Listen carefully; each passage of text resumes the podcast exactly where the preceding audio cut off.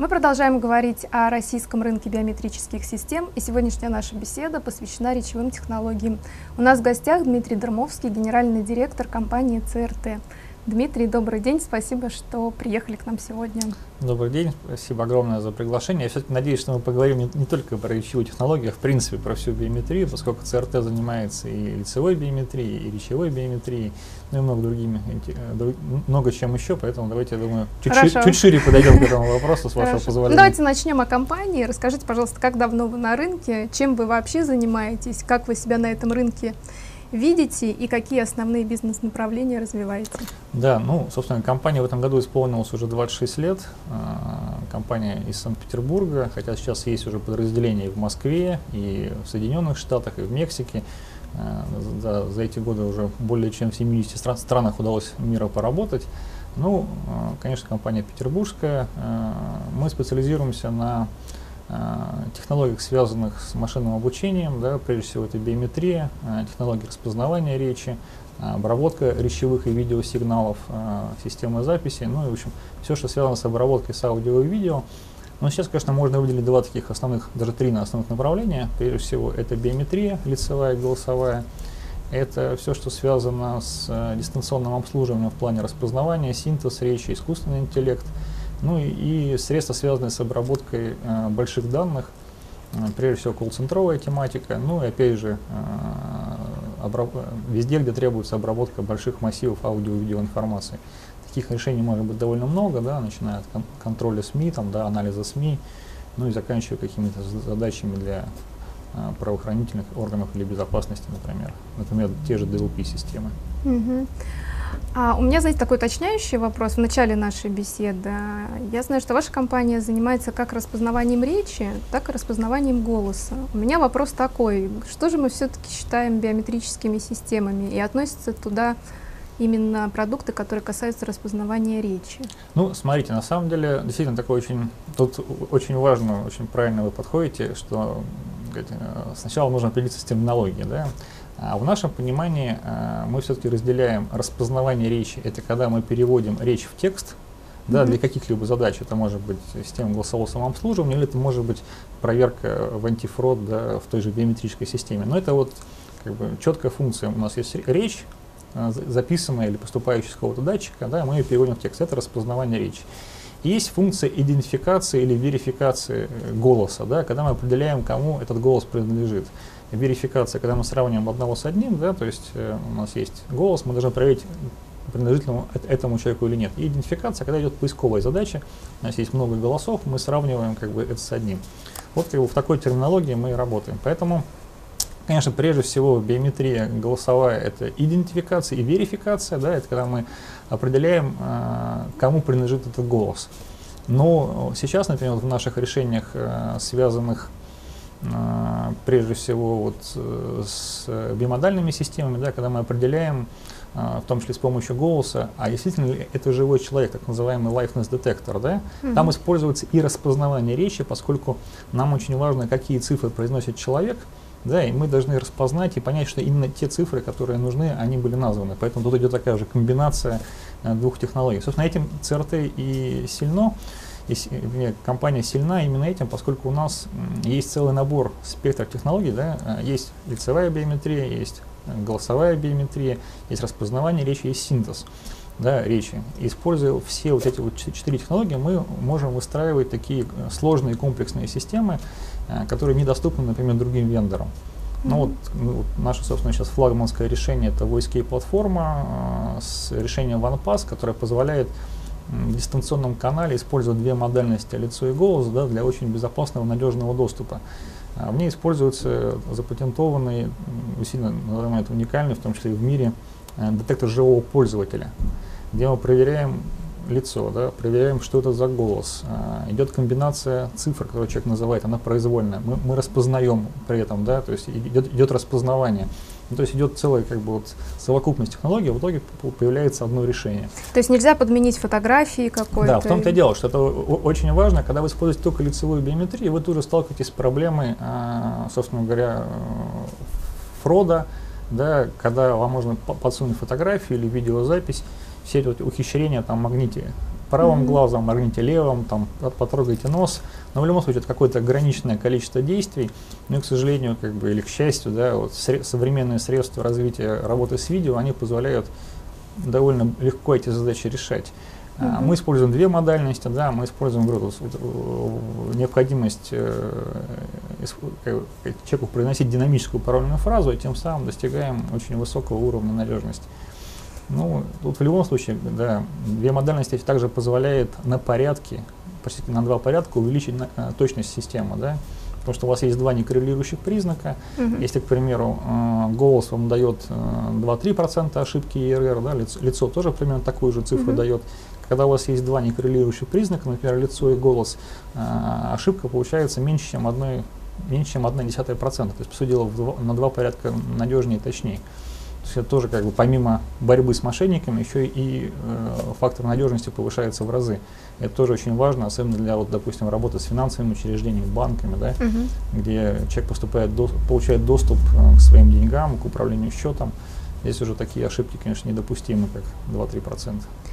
Ну, по, по проценту ошибки понятно, понятно преимущество мультибиометрических решений. А что касается цены, вот это, это удорожает? Э, ну, это же в любом случае компромисс, да. А, тут э, по нашему опыту, например, вот мы работаем по всему миру, например, в США не очень большой уровень фрода, и для американских банков, американских потребителей очень важен uh, customer experience, да, то есть очень важно, насколько клиент, uh, клиенту будет удобно, как быстро он будет заходить в систему, да, чтобы у него не, возникало никаких лишних проблем uh, при входе в систему. Поэтому многие американские заказчики, да, вот мы довольно много работаем в США, они согласны на уменьшение уровня, например, надежности, да, в угоду того, чтобы это было быстро, очень удобно и комфортно. Mm-hmm. Если мы говорим, допустим, про э, рынок Южной Америки, там огромные проценты фрода, там до 30% доходит. Для них, естественно, как бы самое главное это надежность, самое главное это э, возможность работы с фродом, да, максимальная защита, пускай в ущерб, э, например, э, какому-то там удобству да, или комфорту клиентов. Поэтому в любом случае, да, любая биометрия, она это некий компромисс, да, то есть мы всегда, разработчики всегда могут вот это вот порог двигать от удобства в сторону надежности. Ну, естественно, и цена таким же образом, да, mm-hmm. понятно, что чисто голосовые или чисто лицевые решения, они а, могут быть дешевле, чем когда используются две модальности. Но ценообразование настолько сложный вопрос, учитывая, что отрасль на самом деле, а, ну и в России прежде всего только формируется, да, есть какие-то ориентиры, скажем так, мировые, сколько эти системы стоят, но Тут, э, я думаю, что практически, наверное, все производители в любом случае, в каждом конкретном случае решают этот вопрос индивидуально. Ну, есть, говорю, есть определенные ориентиры, но понятно, что mm-hmm. при прочих равных, как бы, чем больше у тебя, чем сложнее система, да, тем больше требуется железа, э, тем выше стоимость всей системы. Ну, тут, говорю, все очень индивидуально. Вы начали говорить уже о своих продуктах. Можете более подробно рассказать о вашей платформе VoiceCage? Что туда включается, какие субпродукты и на какие отрасли это решение рассчитано? Ну да, значит, у нас сейчас два таких флагманских, если мы говорим про биометрические решения, mm-hmm. да, пускай вот колл-центровые решения, связанные с чат-ботами, с обслуживанием. У нас два есть флагманских биометрических решения. Первое – это платформа а, и второе – это решение Визирь, а, которое связано прежде всего с видеобиометрией. Платформа WSK, она мультимодальная. Сейчас в этой платформе реализовано две модальности – это лицо и голос. Она, в ней есть несколько, как вы называете, назвали их субпродуктов. А, это решение первое WSK OnePass, про которое я уже как раз рассказал. Это решение, которое позволяет используя две модальности для обслуживания в дистанционных каналах. Это может быть мобильный телефон, планшет. Э, то есть любое веб-приложение, мобильное да, приложение? Да, любое приложение мобильное или веб, да, то есть это mm-hmm. может быть компьютер, планшет, телефон, да, вы можете получить доступ, соответственно, к любому ресурсу, там, банк-клиент или все что угодно, используя вместо пароля ваше лицо и голос mm-hmm. с, надежным, с надежным подтверждением живого человека, да, опять же повторюсь. Это, скажем так, первое направление. Второе – это решение «Войский агент», а, это чисто колл-центровое решение, которое предназначено для идентификации э, пользователя по голосу при звонке в контактный центр. Uh-huh. Ну, вот, в частности, вот у нас уже вот в этом году мы запустили, уже, уже практически год работает в боевой эксплуатации а, в одном из банков Raiffeisen Group. Да, когда вы звоните в банк, у вас вместо 5-7 вопросов которые обычно очень утомляют, номер паспорта, кодовое слово. И, по сути дела, не являются, на самом деле, к сожалению, очень часто тайной. Да? Это, это проверка не вас, а ваших знаний. Да? Вы просто называете, э, представляетесь, отвечаете на один короткий вопрос, и в это время система уже проверяет, что вы это вы. И дальше вы получаете доступ уже к, к информации, а у оператора подсвечивается, да, что ему позвонил именно, там, например, Дромовский Дмитрий. Насколько пользователей этой системы в этом банке? Ну, там пока речь идет про сотни тысяч пользователей, но mm-hmm. как бы, по, это же процесс такой постепенный, да, то есть это новая услуга, соответственно, желающие к ней подключаются, mm-hmm. ну, там достаточно большой идет прирост э, ежедневный. Э. Главное, что и здесь как бы вин-вин, да, то есть все, всем от этой системы э, сплошные плюсы, поскольку банк получает экономию на колл-центре, да, поскольку он уже э, полторы минуты не проверяет вашу личность, а делает это за 30 секунд, а вы получаете, ну, прежде всего, защиту от э, фрода, да, от э, мошенников, поскольку вы знаете, что ваш аккаунт, ваша информация защищена вашим голосом. Ну и опять же, как бы, вам это гораздо удобнее, поскольку не нужно каждый раз вспоминать кодовое слово или лезть за паспортом или какие-то еще Потому что, ну, допустим, я свой номер паспорта знаю четко, потому что часто вписываю в силу, в силу должности генерального директора, а большинство моих друзей номер паспорта так вот сход, сходу не вспоминают. Поэтому в любом случае удобнее потратить 30 секунд, чем полторы минуты, что-то вспоминая, выясняя. Это вот второе решение войский агент. Uh-huh. И в этой же платформе еще есть третье решение, называется войский фрод, которое, а, если войский агент и войский ванпас, то, что мы говорили, первые, первые две вещи, они, они занимаются верификацией, да, помните, мы ввели этот термин, когда сравниваем одного с одним, а, то войский фрод занимается идентификацией и позволяет а, выявлять мошенников и фродстеров, звонящих в контакт-центр, пытающихся узнать э, свои, как бы пытающихся взломать чужие аккаунты да, э, в контакт-центре. А, есть база мошенников, да, и мы можем как бы сравнивать поступающие звонки с этой базы и этих мошенников выявлять. Все дело вот такое, как бы таких вот три основных решения. Самое главное, что в платформе реализован единое хранение биометрических образцов для а, всей линейки. Да? То есть фактически, если это банк, Uh-huh. Он может использовать э, решение по биометрии, например, в контакт-центре, да, для мобильного приложения, для рисков э, да, и, и кредитного департамента при выдаче кредитов, для сравнивания с мошенниками по лицу и по голосу, для борьбы с фродом, с фродом, с фродом в том же контакт-центре. Но при этом он использует одну платформу, да, то есть у вас э, знания о ваших клиентах, они накапливаются в одном месте, и дальше угу. разные потребители обращаются к одной базе. Это очень удобно, это действительно очень правильный и архитектурный подход, да, что у вас эти данные не разбросаны по всему банку, а каждый новый потребитель в банке да, обращается уже к верифицированной, к полноценной базе. Это что касается платформы VoiceKey. А, в принципе, в планах добавить к этой платформе новые модальности. Да, Какие? Есть, ну, скорее всего, это э, пальцы, отпечатки пальцев. Есть такие планы у вас? Ну, есть запросы такие, да, то есть э, это, скорее всего, конечно, не финтех, да, это вот, больше связано с нашими заказчиками из других отраслей, да, ну, есть запросы, и, скорее всего, мы сейчас будем добавлять, вот мы сейчас с партнерами проговариваем, как это сделать. Ну и, и возможно, радужная оболочка глаза, но это пока, вот, пока в планах, пока такой особой потребности нет. Почему мы в свое время выбрали именно лицо и голос, поскольку это дистанционная биометрия, да, то есть это бесконтактная биометрия, доступна в дистанционных каналах.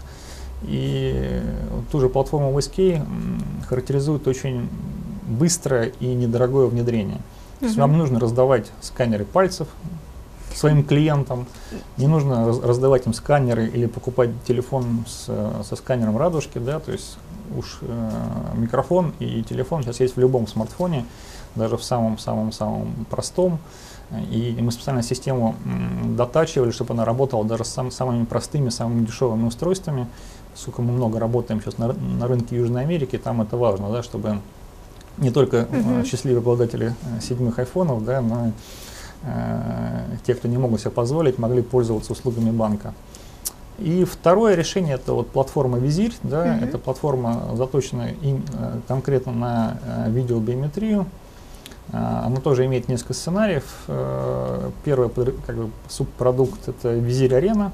Это специализированное решение для спортивных объектов. А, мы его все время разрабатывали совместно с специалистами безопасности футбольного клуба «Зенит», угу. совместно с коллегами Российской футбольной премьер-лиги.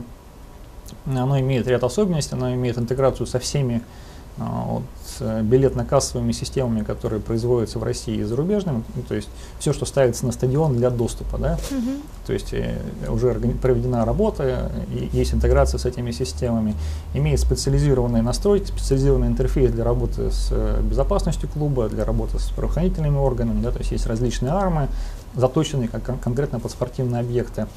Оно позволяет стыковаться с, билетно, с билетными системами, да, А, например, на стадионе «Зенит» мы не только ловим хулиганов, да, мы еще и проверяем соответствие абонемента, да, и тому, кто пришел с этим абонементом, чтобы ваш абонемент нельзя было украсть, какой-нибудь хулиган ваш абонемент украдет, совершит какое-нибудь непотребное действие, То есть чужим нельзя зайти абонемент? уже будет нельзя, да, потому что мы проверяем на входе, что это именно ваш абонемент, что тоже очень То сейчас пока можно, будет нельзя? Нет, почему уже нельзя? А, уже Ну, на стадионе «Зенит» уже а, на нельзя. стадионе «Зенит» нельзя. Да.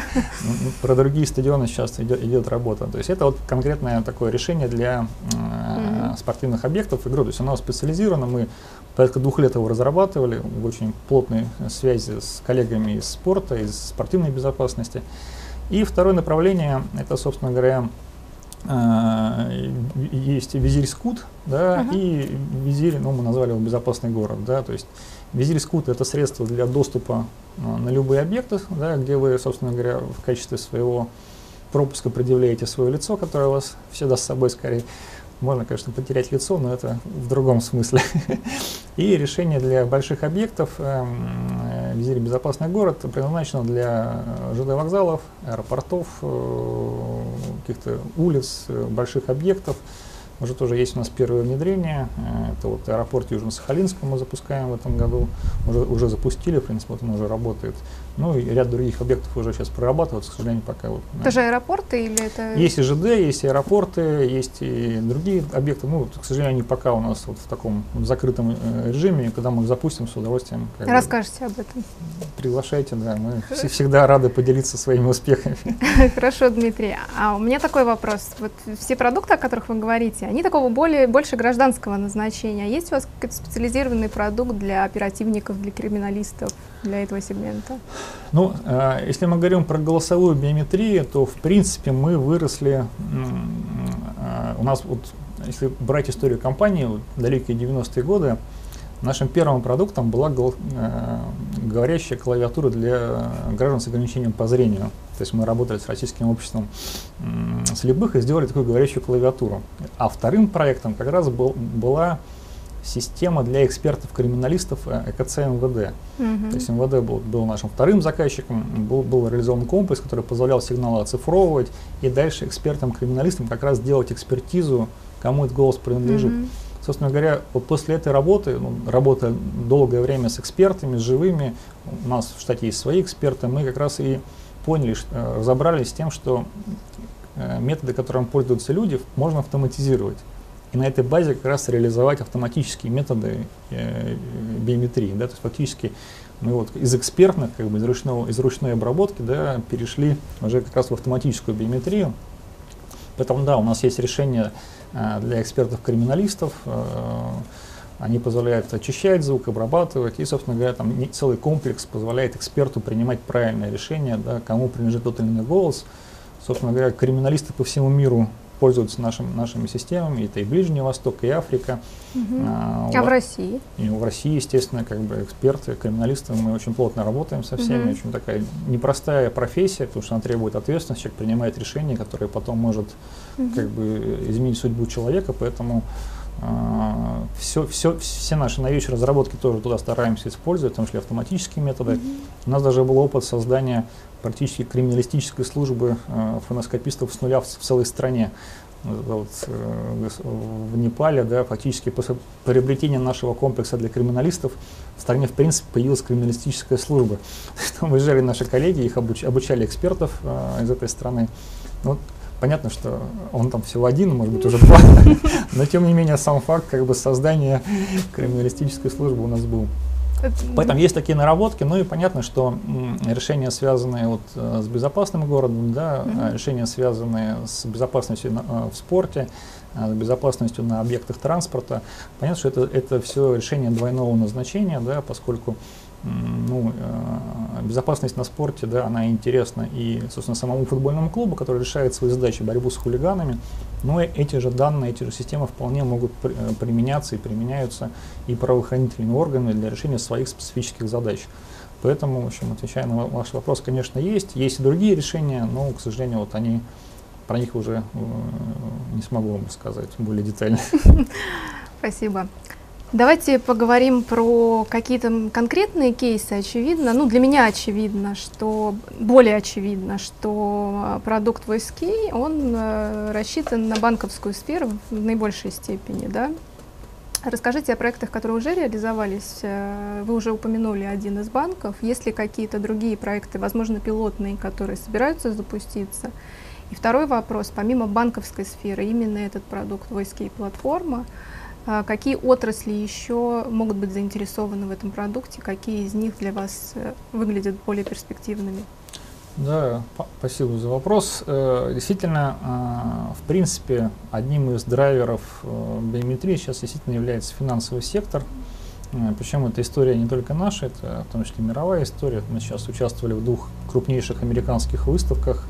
Это Money 2020 в Лас-Вегасе и э, Finovate, тоже одна из крупнейших американских таких конференций, связанных вот с использованием новых технологий э, в. Ну и биометрия там занимает действительно такое, наверное, ну, может быть, не первое, но одно из первых мест в плане интереса финансовых учреждений. Но оно и понятно, да, что э, сегмент очень высокорискованный, да, э, речь идет о работе с деньгами, с большими деньгами, огромное количество потребителей. Конечно, любая организация, прежде всего банк, желает понимать, а, кто находится на той стороне. Да? Поскольку сейчас мы с вами переводим часто, в том числе большие денежные средства, просто введя логин, пароль и получив смс -ку. Ну, с стороны банка это означает просто, что да, с этого конкретного устройства кто-то ввел логин, пароль, кто-то, мы не знаем, кто это, mm-hmm. и ввел смс, которая пришла на это же устройство. Но все мы понимаем, что уровень безопасности он, конечно, есть, да, но mm-hmm. это, это все равно некая условность. И, конечно, все, прежде всего, банк хотят знать, а кто же находится на той стороне. И здесь биометрия как раз и э, становится тем фактором, который позволяет понимать, что это не просто устройство и кто-то вводит пароль, а это конкретно этот человек, которому, э, собственно, чьи это деньги. Поэтому здесь действительно финансовый э, финтех является, безусловно, драйвером этой истории. Но э, на самом деле сейчас у нас в проработке достаточно много проектов, в том числе и в Соединенных Штатах, и в Латинской Америке, связанных с телеком-компаниями, с крупным, с крупным телекомом, поскольку, в принципе, сейчас смывается грань между финансовыми учреждениями и нефинансовыми, да, угу. то есть у нас сейчас э, сотовые операторы предоставляют финансовые услуги, у нас э, интернет-гиганты тоже начинают этим заниматься, поэтому Тут, в общем-то, в любом случае все, что связано с деньгами, а телеком это те же деньги, да, у вас есть, как правило, такой же аккаунт, да, вы тоже там тратите деньги, получаете какие-то услуги, какую-то детализацию, эту информацию тоже нужно защищать. Поэтому сейчас, я думаю, надеюсь, что в следующем году у нас уже будет несколько проектов, связанных с использованием биометрии и голосовой биометрии, э, конечно, в, в том числе в телекоме. Что еще можно из, из отраслей выделить? Конечно, это ритейл, да, поскольку сейчас э, и, ритейл тоже э, очень заинтересован понимать, э, собственно, кто, кто его конкретно клиент, да, поскольку если в онлайн можно научить разбираться, да, то есть кто смотрит вашу рекламу, да, то есть э, средства э, работы в интернете позволяет э, рекламодателю, в том числе, понимать, собственно говоря, кто же посмотрел рекламу, что это за человек. Э, сейчас как бы идет бурный переход, попытка перейти в офлайн, да, чтобы понимать и в ритейле, кто ходит э, в эти магазины, хотя бы просто понимать, какая категория граждан, пол, возраст. Все эти вещи, они тоже трансформируются туда. Поэтому, да, безусловно, финтех, э, телеком, ритейл, но я думаю, и интернет-коммерция, да, как бы тоже, я думаю... А там каким образом можно? Ну, опять же, как бы у вас у всех есть какие-то личные кабинеты, что-то что еще, как бы, да, то есть какие-то такие вот прост, простые, доступные средства. Сейчас, mm-hmm. допустим, мы вот нашу платформу OnePass реализуем в облачном сценарии с максимально упрощенной инсталляцией, да, чтобы любой, даже маленький интернет-магазин мог собственно говоря, использовать э, биометрию для какого-то более удобного доступа. То есть я думаю, что тоже через некоторое время будет востребовано. Но если говорить про, скажем так, финансовую обеспеченность просто, конечно, это как бы крупный бизнес, это финансы, телеком и так далее. Угу. А ВТБ опубликовала публично, что они рассматривают внедрение чуть ли не в, уже в 2017 году хотят закончить внедрение голосовой как раз идентификации в свою систему. Вы участвуете в этом проекте или это кто-то другой делает? Мы, мы в России участвуем во всех проектах, каких только возможно. А, ну, я пока боюсь комментировать, поскольку все подобные пилоты, они под NDA, поэтому давайте дождемся как бы, информации от конкретного заказчика. А, у нас на самом деле сейчас достаточно много действительно пилотов. Именно в банковской, да, сфере? Да, в банковской, угу. да, в том числе вот сейчас у нас, я надеюсь, что буквально в ближайшее время будет запущено решение OnePass в одном из крупнейших банков, угу. там в топ-5 а, вот, именно доступ в мобильный клиент, да, с использованием лица и голоса, я думаю, это там перспектива первого-второго квартала следующего года. То есть уже вот мы начинаем, ну уже, ну уже в принципе как бы договоренность есть, вопрос уже начинается внедрение. Uh-huh. А, что касается зарубежного рынка, ну вот я уже проговорил про голосовую биометрию в одном из банков Райфайзен, и сейчас у нас два очень крупных, таких, наверное, одни из крупнейших банков Латинской Америке. А, там мы с ними коллегами прорабатываем тоже два решения. Это решение OnePass а, лицо плюс голос и отдельно а, колл-центровое решение – ну и по рынку США, то есть э, на самом деле действительно очень активность очень большая, как бы известные э, уважаемые персоны, да, много про это говорят. Тут э, президент Сбербанка очень много высказывался по поводу биометрии, за что ему отдельное спасибо, поскольку он действительно в хорошем смысле как бы эту тему популяризирует, да, uh-huh. что очень важно для нас, для разработчиков, поскольку если брать США, в США уже биометрия все еще, конечно, новая технология, да, но она уже не воспринимается как что-то такое там страшное, вопиющее, да, непонятное. А, Все-таки в России, несмотря на то, что многие уже пользуются пальцем для входа в собственный, в собственный iPhone, да, или какие-то такие вещи, все равно есть некое такое вот пока недоверие к этим технологиям. Mm-hmm. Ну и плюс все-таки законодательная база, да, это очень важный тоже некий, ну, может быть, не стопор, но ограничивающий фактор повсеместного распространения биометрии, поскольку есть пока разные тонкие места, связанные с использованием биометрии с точки зрения законодательства, да, что относить персональным данным, что не относить, mm-hmm. как это хранить, э, как правильно брать разрешение, а если это ребенок, например, да, вот там, кто за него может дать это разрешение, то есть там есть какие-то такие, в том числе правовые коллизии, которые нужно устранять. В принципе, сейчас очень у нас, по крайней мере, и у ассоциаций э, соответствующих выстроен, я считаю, неплохой диалог как бы, с профильными ведомствами. Этот вопрос сейчас интересен, проводится соответствующее совещание, и мы видим, что и правительство Российской Федерации в том числе идет навстречу этим движениям, да, понимает, что это будущее, что нужно этим заниматься. Поэтому и Центробанк, сейчас вот, собственно говоря, новое руководство Центробанка очень тоже активно и с интересом э, к этой теме относится.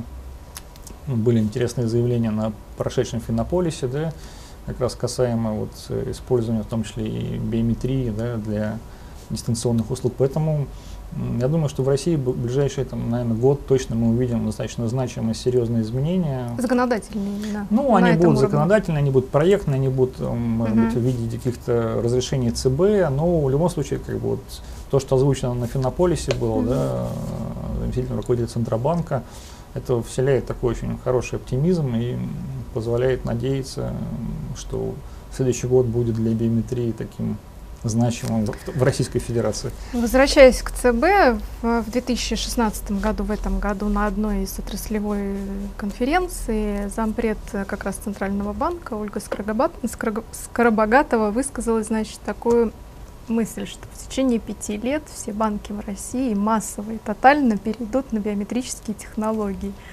Верите ли вы в эти потрясающие прогнозы? Что вы об этом думаете? Ну, перейти же можно по-разному. Вопрос как бы в охвате аудитории. Но а, я думаю, это э, история не только российская. Я думаю, в принципе, что в большинстве э, развитых, развивающихся стран эта история произойдет.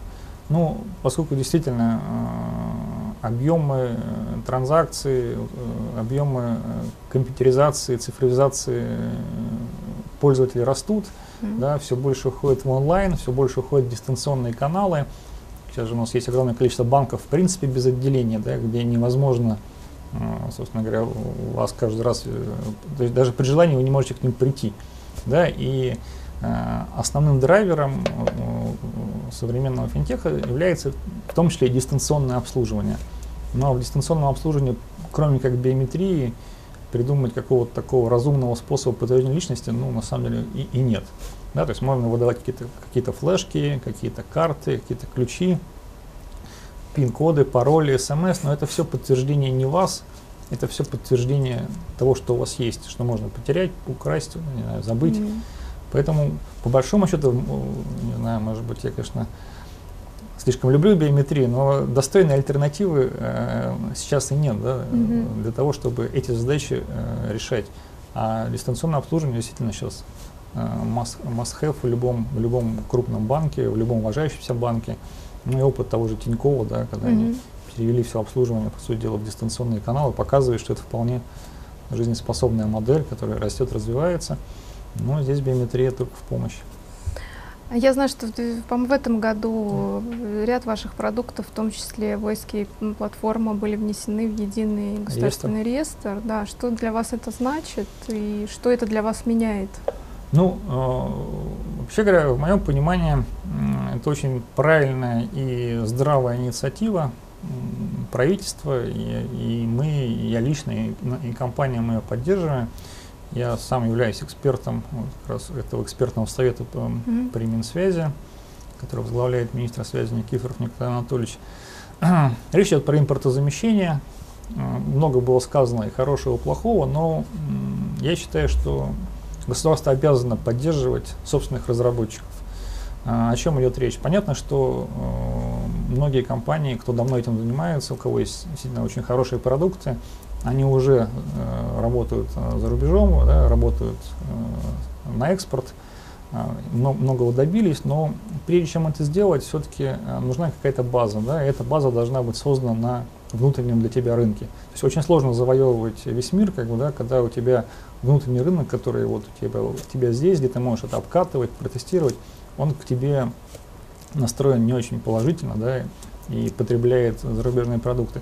Поэтому я считаю, что нужно защищать российских разработчиков, российских поставщиков. Это очень правильное, правильное решение. На самом деле так поступают во всем мире, начиная от Китая, заканчивая теми же Соединенными Штатами. Понятно, что должны быть определенные рамки, нормы, да, и сейчас это законодательство уже сформировано, да, идет корректировки небольшие, связанные с, с процедурой попадания mm-hmm. в этот реестр. Но я считаю, что инициатива очень правильная, очень полезная для страны и для отрасли IT в России в целом. Э, действительно, сейчас наши продукты внесены, э, но дело в том, что, как вы знаете, реестр, он прежде всего нацелен на госзакупки. Да? То есть это да, это был мой следующий вопрос. Государственные учреждения, государственные органы. Понятно, что объем рынка биометрии в государственных учреждениях и органах пока, к сожалению, никакой. Да, биометрического рынка имеет. Да, то есть Всего по всем технологиям? Ну, э, я думаю, по всем. То есть, а, в принципе, объем биометрии, закупаемый госучреждениями, да, по угу собственно, по соответствующему федеральному закону, он ну, не очень большой по сравнению, по сравнению а, с закупками, которые, например, делают госкомпании да, или государственные банки. Угу. Поэтому, конечно, с точки зрения реестра в целом и российских компаний, не только биометрии, в принципе, IT, конечно, очень важно было бы поддержка российских разработчиков не только на уровне госучреждений и госорганов, но и на уровне госкомпаний, которые являются крупными mm-hmm. потребителями IT-услуг и IT-решений, в том числе и биометрии. Э, ну, собственно говоря, была соответствующая директива, как вы знаете, заместитель председателя правительства, э, как раз о том, чтобы через с этой директоров госкомпании тут работу по импортозамещению проводить. Ну вот надеемся, что это в полной мере заработает, то есть такой некий защитный механизм поддержки, угу. поскольку в лоб, учитывая, что мы члены ВТО, э, госкомпании нельзя обязать угу. закупать российское. Опять же говорю, тут много скептиков, которые утверждают, что российский софт плохой, он не работоспособный, приводят, сравнивают почему-то все время с «Жигулями». Вот это вот такой классический пример. Ну, ты бы купил себе «Жигули». Ну, я считаю, что это абсолютно некорректно. В этом плане российское IT скорее нужно сравнивать с космосом и балетом, да, потому что по ряду областей ну, мы действительно впереди планеты всей. Но вот, в частности, Сейчас действующий чемпион мира по голосовой биометрии является компания ЦРТ российская. Да? То есть мы выиграли НИСТ в 2014 году. Это такие своего рода такой, э, ну, можно, можно их назвать неофициальные Олимпийские игры а, по биометрии. Да? Они проводятся по лицу, по голосу, по пальцам, в общем, по всем видам mm-hmm. биометрии проводят это американцы. А, специализированная организация, абсолютно объективно. Да, то есть, а ЦЕРТа в какой была весовой категории? Это был голосовая, голосовая биометрия, биометрия? Да, мы участвовали в голосовой биометрии, да, у нас первое место, после нас, соответственно, очень, все остальные очень уважаемые крупные мировые компании, Поэтому как бы есть области, в которых и IT, я считаю, к ним относится в, э, в полной мере, где действительно российский софт, российские программисты, российские ученые являются мировыми лидерами. Mm-hmm. Поэтому сравнение с «Жигулями» некорректно. Давайте нас сравнивать э, да. с балетом или с чем-то таким, с, автом, с автоматом Калашникова. Дополняя э, вопрос про достижения, вот это потрясающая новость про Microsoft, который достиг а великого значения распознавания да, речи. Расп, распознаванию речи. Расскажите, пожалуйста, при чем здесь ЦРТ? А я знаю, что при чем. Да, действительно, в этом году как тебе модно говорить, наши американские партнеры из компании Microsoft заявили, что они достигли потрясающего уровня распознавания слитной речи, собственно говоря, фактически превзошли человека по этому уровню. И что действительно самое интересное для нас, прежде всего, это то, что одним ну, как, как они сами пишут, да, с их слов, ключевых факторов, которые позволил им достичь такого уровня, стало использование некой методики, э, которую они подчеркнули в нашей научной статье, которую наши ученые из ЦРТ делали на конференции InterSpeech. Они взяли эту методику, собственно, ее реализовали и получили такой скачок.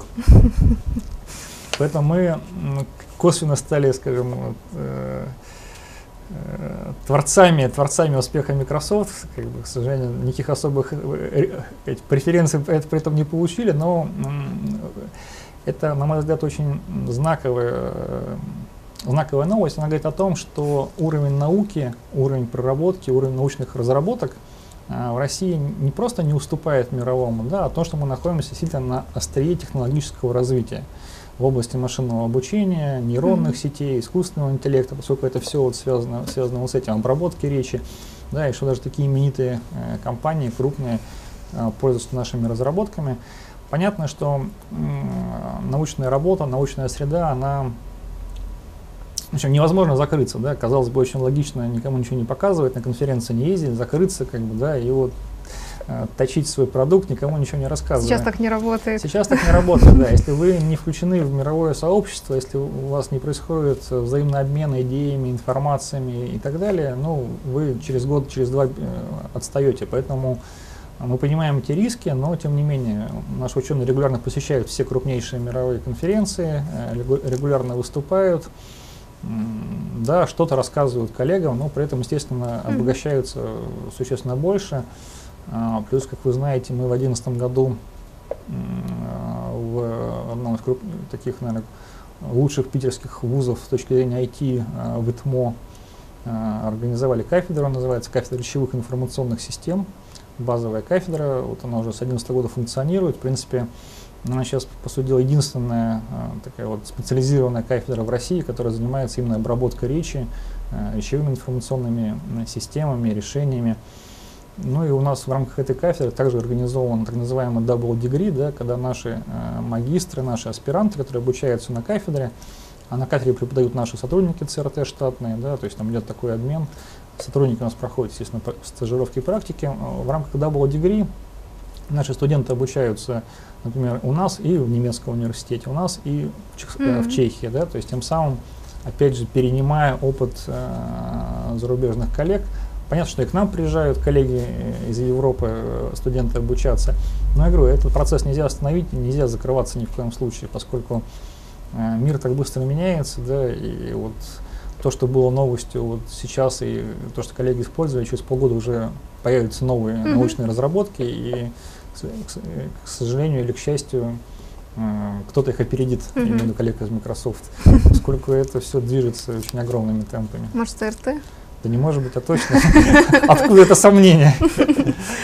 А, учитывая, что у вас, вы уже сказали, что у вас есть опыт э, работы за рубежом, то есть ваша деятельность не ограничивается Российской Федерацией, если можете какое-то экспертное мнение о том, как отличается российский рынок биометрических систем от зарубежного, есть ли вообще эти кардинальные различия, есть ли это специфика российская и с чем она связана?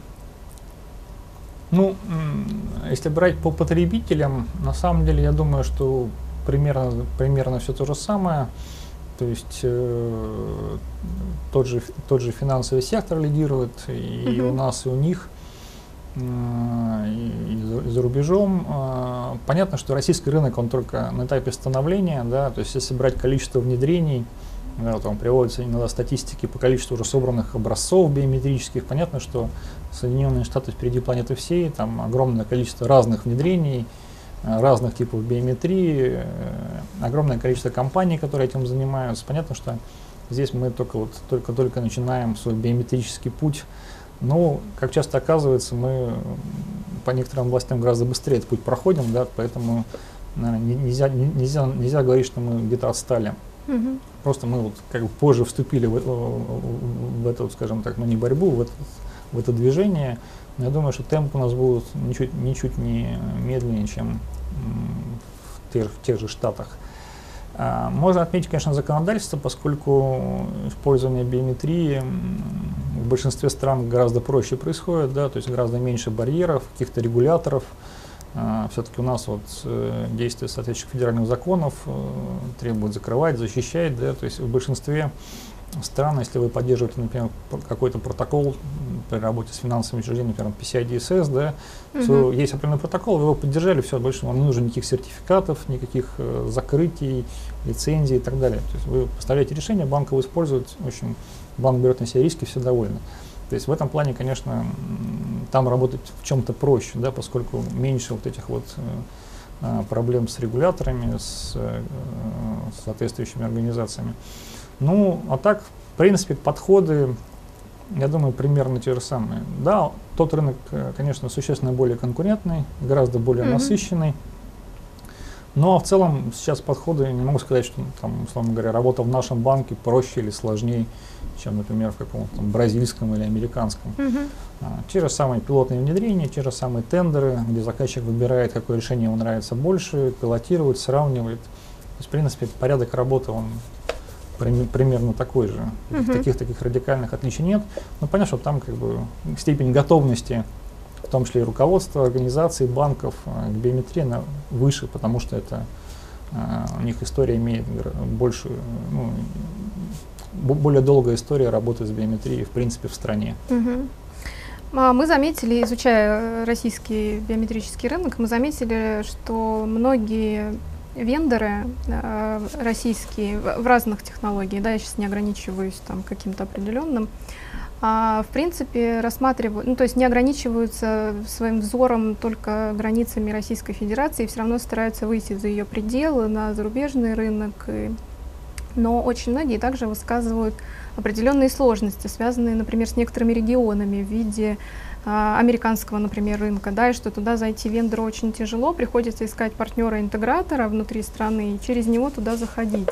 Вот э, по вашему опыту, в вашем именно сегменте? Ощущаете ли вы эти, эти барьеры? Как вы решаете их?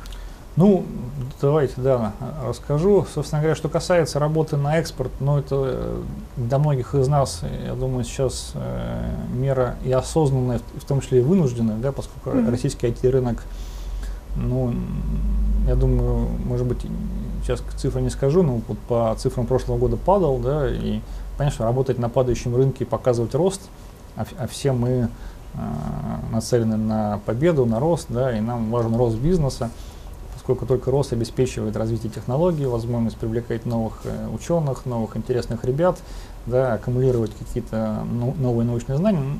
Это все возможно только когда ты растешь. Поэтому, конечно, рост нам необходим, а для этого российского рынка уже просто мало, поскольку он сам по себе не растущий. Поэтому, естественно, мы все работаем, ну, большинство компаний, с кем мы общаемся, да, естественно, работаем, э, стараемся работать, работать за рубежом. Что касается барьеров, э, сложно сказать. Э, действительно, есть какие-то отдельные случаи, например, э, в том числе на рынке США, да, когда есть некое такое нехорошее отношение к российским компаниям, да, там, может быть, санкции, не санкции, нельзя, наверное, назвать, что это прямо в лоб проявление санкций, но все равно есть некое такое настороженное, настороженное, настороженное отношение к чисто российским компаниям. Поэтому, да, одним из способов как раз является э, использование местных партнеров, которые mm-hmm. интегрируют э, твои технологии в свое большое решение. Ну, а часто это даже никак не связано с санкциями или отношением к России, просто это совершенно разумный ход, когда люди делают огромную платформу. Например, сейчас у нас идет проект с одной очень крупной немецкой компанией, ну, европейской, сейчас в Европе все так как бы э, разбросано, европейской компании, которая делает свою огромную платформу для дистанционного обучения, и мы в эту платформу встраиваем э, наши технологии биометрии. Mm-hmm. Понятно, что ну, нет смысла делать свою платформу, да, то есть здесь очень логичным является именно встраивание отдельных модулей, как бы это интересно нам, да, потому что мы лицензируем только по сути дела свое программное обеспечение. Интересно заказчику, он получает лучшие в мире технологии да, по конкретно узкой, например, там, по, по голосовой биометрии. Поэтому это такой, в общем, совершенно обычный подход. Но в целом американские, европейские заказчики, в том числе коммерческие, прежде всего, они достаточно практичные люди. Если у вас отличный продукт с, с мировыми или выше мировым уровнем технологий, при этом еще дешевле, то да, они, наверное, будут расстраиваться, что вы российская компания. А дешевле, да?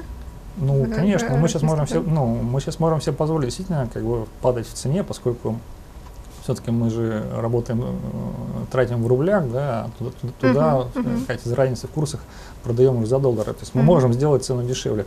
Опять же, если вы лучше и дешевле, то заказчик, наверное, простраивается, что в российский, но все-таки выберет именно вас. Но, я говорю, бывают исключения, как бы, и у нас были в нашей практике такие достаточно печальные исключения из этого правила, но в общем и целом, как бы, бизнесмены люди практичные, да, uh-huh. они понимают, что надо растить бизнес, как бы, да, если они могут с помощью решения его сделать эффективнее, комфортнее, лучше, то они, скорее всего, это сделают. Uh-huh. Но опять же говорю, это исключения, они бывают, но они скорее только подтверждают правила. Я поняла, а на уровне законодательства есть какие-то льготы по экспортным операциям вот, в плане IT, биометрии, или там все стандартно? Нет, ну, на уровне законодательства, как бы, собственно говоря, экспорт, он есть экспорт. Mm-hmm. А, в этом году мы, как тоже таки одни из лидеров движения, мы очень много рассказывали про экспорт, про поддержку экспорта э, на всех уровнях, начиная от премьер-министра и заканчивая профильными конференциями. И действительно, в этом году вот, э, организация, которая призвана поддерживать экспорт, Российский экспортный центр, mm-hmm. как вы знаете, э, был создан не так давно, сейчас набирает силу. Э, у коллег есть отдельное направление по поддержке IT. Они прямо, значит, э, если раньше Экспорт поддерживался в основном у нас трактора, нефть, что-то такое вот большое, атомные станции. Сейчас как бы есть действительно понимание у коллег, что IT это такой драйвер будущего роста. И у коллег выделено отдельное подразделение, которое занимается IT, и мы видим действительно первые очень эффективные шаги в плане поддержки. Mm-hmm. Это и поддержка экспортной, э, выставочной деятельности, да, когда РЭС обычно субсидирует поездки некой группы, да, консорциума IT-компаний да, на какие-то отдельные международные выставки, помогает со встречами с профильными заказчиками. Это очень здорово, очень как бы, хорошая мера поддержки. Пользуетесь этой Да, мерой? вот у нас сейчас уже две миссии э, на, в одну из, ази, из азиатских стран и на Ближний Восток. Вот мы сейчас как раз у меня коллеги уехали, э, мои подчиненные и, товарищи. Э, вторая форма поддержки, например, субсидирование патентования Угу. Что очень важно, особенно на рынке США, да, поскольку все вы слышали про патентных троллей, да, и вот патентные войны, это все, в общем, не, абсолютно не шутка, и мы с этим стал, сталкиваемся уже в США. Поэтому иметь патенты при выходе, например, на американский рынок просто must-have. Да. Если у вас нет патентов, скорее всего, как только вы достигнете определенного уровня, на вас начнут, начнут нападать. Это может быть очень дорого, там, вплоть до потери бизнеса. Поэтому пока вы маленький на американском рынке, вас, конечно, никто на вас не нападет, поскольку делить пока нечего. Но как только вы дорастете, как бы, нужно к этому готовиться и ждать. Есть мера, да, когда вы можете субсидировать свои издержки на патентование, допустим, на американское, европейское. Ну и там много других как бы, мер, в том числе э, кредиты экспортные, поддержка. Поэтому как бы здорово, что в эту тему повернулось государство, здорово, что там такая действительно в РЭД сейчас передовая молодая команда, которая хочет что-то изменить. Ну, надеюсь, что это вот войдет в систему, да, и мы Пока, я говорю, пока такие первые, может быть, робкие шаги, первый, первый у них опыт работы с IT. Все, да, как бы, говорю, у нас есть хороший опыт поддержки тяжелого машиностроения, э, энергетиков и так далее. А вот с IT как бы никто до этого не пытался работать. Сейчас, я надеюсь, ситуация поменяется. И все-таки поделитесь э, вашим мнением, какие страны в мире, регионы для вас наиболее перспективные и почему? Ну, э, скажу, мы не работаем в Китае. Почему? Ну, тяжелый рынок, действительно тяжелый рынок. Э, может быть, у нас есть какое-то, не знаю, заблуждение, но мы опасаемся потери интеллектуальной собственности. Может быть, мы ошибаемся. Mm-hmm. Да. Ну и плюс сам все рынок очень тяжелый, специфический рынок. Мы пока как бы не готовы, поскольку есть много других рынков, где можно спокойно развиваться. Поэтому, прежде всего... Тяжелый я... с точки зрения, я пытаюсь понять, конкуренции или каких-то ну, просто... своих суда? особенностей. А. Там, там и, и большие проблемы с регуляторами, угу. да, потому что там в плане регуляторов и контролирующих органов там все совсем как бы непросто, угу, да. Угу. Ну и, как в принципе, рынок такой непростой, как бы, со своей спецификой. Мы сейчас довольно много работаем в Соединенных Штатах, поскольку это действительно такой ну, крупнейший рынок, в том числе и для биометрии, для IT, для речевых технологий. Там действительно рынок очень большой, там всем найдется место да, при наличии хорошего продукта и хороших технологий. Это, конечно, Латинская Америка, где исторически мы и, и к России относятся очень хорошо, да, и, в принципе, э, восприимчиво, воспринимают очень здорово. Это Ближний Восток, где, опять же, как бы, да, к российским технологиям, к программистам, к ученым Э, очень хорошие отношения, эти рынки достаточно подвижные, тоже есть там где поработать. А у нас сейчас, как может быть ни странно, в Южной Корее очень такие неплохие проекты стартуют. Да, то есть там тоже при поддержке наших партнеров мы сейчас э, в Южной Корее активно начинаем работать. Ну и Азия, это Вьетнам, ну, вот Малайзия, mm-hmm. вот такие, собственно говоря, вот э, по этим странам. Поэтому я думаю, в Европе меньше опять же, рынок консервативный, а, рынок во многом уже поделен между разными странами, между разными, между крупными партнерами, вендорами зарубежными. Ну, непростой рынок, много маленьких, небольших стран, да, со, своей, uh-huh. со своими законами, со своими правилами. То есть э, в Европе мы стараемся как раз работать через партнеров, которые интегрируют все в большие решения. А вот Ближний Восток, Латинская Америка, да и США, я думаю, это как раз вот те рынки, на которых стоит целиться российским айтишникам. Там нас, в принципе, рады видеть, ну, в разумных пределах, ну и есть, собственно, где применить наше решение, поскольку многие страны развивающиеся, они только проходят те стадии, которые Россия прошла, и тот опыт, который мы получаем или получили уже в России, он как э, нельзя лучше ложится на вот ту степень развития этих стран, что позволяет, собственно говоря, все вместе зарабатывать. А в России вы работаете через партнерскую сеть или все сами делаете? Нет, конечно, мы все-таки стараемся работать через партнерскую сеть. Да, сейчас эту сеть активно развиваем, выстраиваем. Какие-то проекты приходится часто делать самим. Мы, прежде всего, речь идет о тех решениях, которые мне нравятся впервые. Да? Угу ну, в основном, ну, если ты внедряешь какую-то, там, допустим, бимодальную систему в первый раз, uh-huh. ну, мы часто делаем с партнерами, но фактически как бы за партнера делаем внедрение, партнер орга- а, организовывает интеграцию. А когда продукт уже отточен, когда решение уже, собственно говоря, имеет документацию, мы уже можем обучить специалистов партнера, конечно, мы как вендор стараемся это все передать на партнера, поскольку наша задача делать технологии, развивать продукт. Все-таки интеграция и внедрение это больше, больше задача. Наших уважаемых партнеров. А, о насущном немножко. Что ощущаете вы на себе явление влияния кри кризиса, вот всех этих экономических непростых условий, в которых мы все пребываем? Как вы это ощущаете? Не, ну было бы здорово, если бы не ощущали. Но, конечно, ощущаем. Ощущаем влияние кризиса и ну как, как без этого? И у IT еще другая проблема, что если в кризис э, кое даже зарплата падает, то в IT они только растут, поскольку рынок очень конкурентный, э, есть достаточно приличное количество компаний, которые работают чисто на экспорт, да, занимаются аутсорсингом, программированием, есть западные компании, которые могут программистам платить, собственно говоря, существенно большие деньги, да, ну, сути дела, там, может, конечно, не по старому курсу в долларах, но как бы, достаточно приличные зарплаты. Поэтому конкуренция за толковых программистов, ученых, она очень большая. И это, это конечно, приводит скажем, к гонке э, рынку зарплат, что, естественно, сказывается не очень э, хорошо на показатели компании. Ну, при этом есть зато окно возможностей, связанное с продажей там, той же биометрии, да, которая является языконезависимой, да, и может использоваться там, и на арабском языке, и на английском, и на испанском. Там, поэтому вот вот окно возможностей плюс растущие издержки, они вот в каком-то балансе находятся. Конечно, плохо, когда есть кризис, но а, как знаете, да, есть такая поговорка, что в кризис маленькие корабли тонут, а большие только очищают дно от ракушек.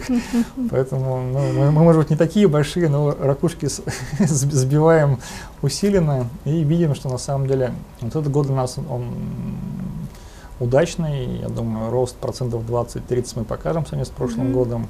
Поэтому, в принципе, можно, можно констатировать, что, может, конечно, кризис не закончился, но, по крайней мере, отдельно, э, сказать, Э, в части экономики под названием ЦРТ как бы, э, уже, уже пошел рост, причем достаточно существенный, несмотря на падающий российский рынок.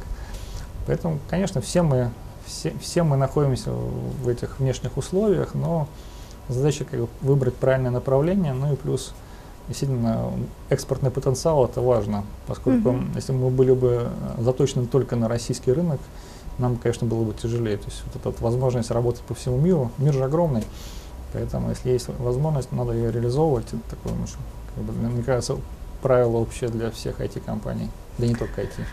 Хорошо, у меня последний вопрос. А, ЦРТ через пять лет в одном-двух предложениях. Ну, мировой лидер в области технологий, связанных с биометрией, машинным обучением, искусственным интеллектом. А, я, я, думаю, что вот даже в, этом в одном предложении можно уместить, поскольку действительно э, мы сейчас очень много инвестируем в технологии, связанные с, э, с искусственным интеллектом, с, все, что связано вот с обработкой информации, биометрией, все равно это рано или поздно все сольется во что-то такое одно, что будет понимать, узнавать, проверять, не знаю, подсказывать. То есть в любом случае это движение мы видим, мы в него активно вкладываемся нашими головами, э, мыслями. И я думаю, что нам вполне по зубам вот в, в этой нише э, как бы добиться серьезных успехов. Ну, естественно, претендуем на мировое лидерство, как, как иначе. Дмитрий, я надеюсь, что через пять лет мы с вами встретимся, и я вам скажу, что вы были правы. А у, нас в гостях, а у нас в гостях был Дмитрий Дермовский, генеральный директор компании ЦРТ.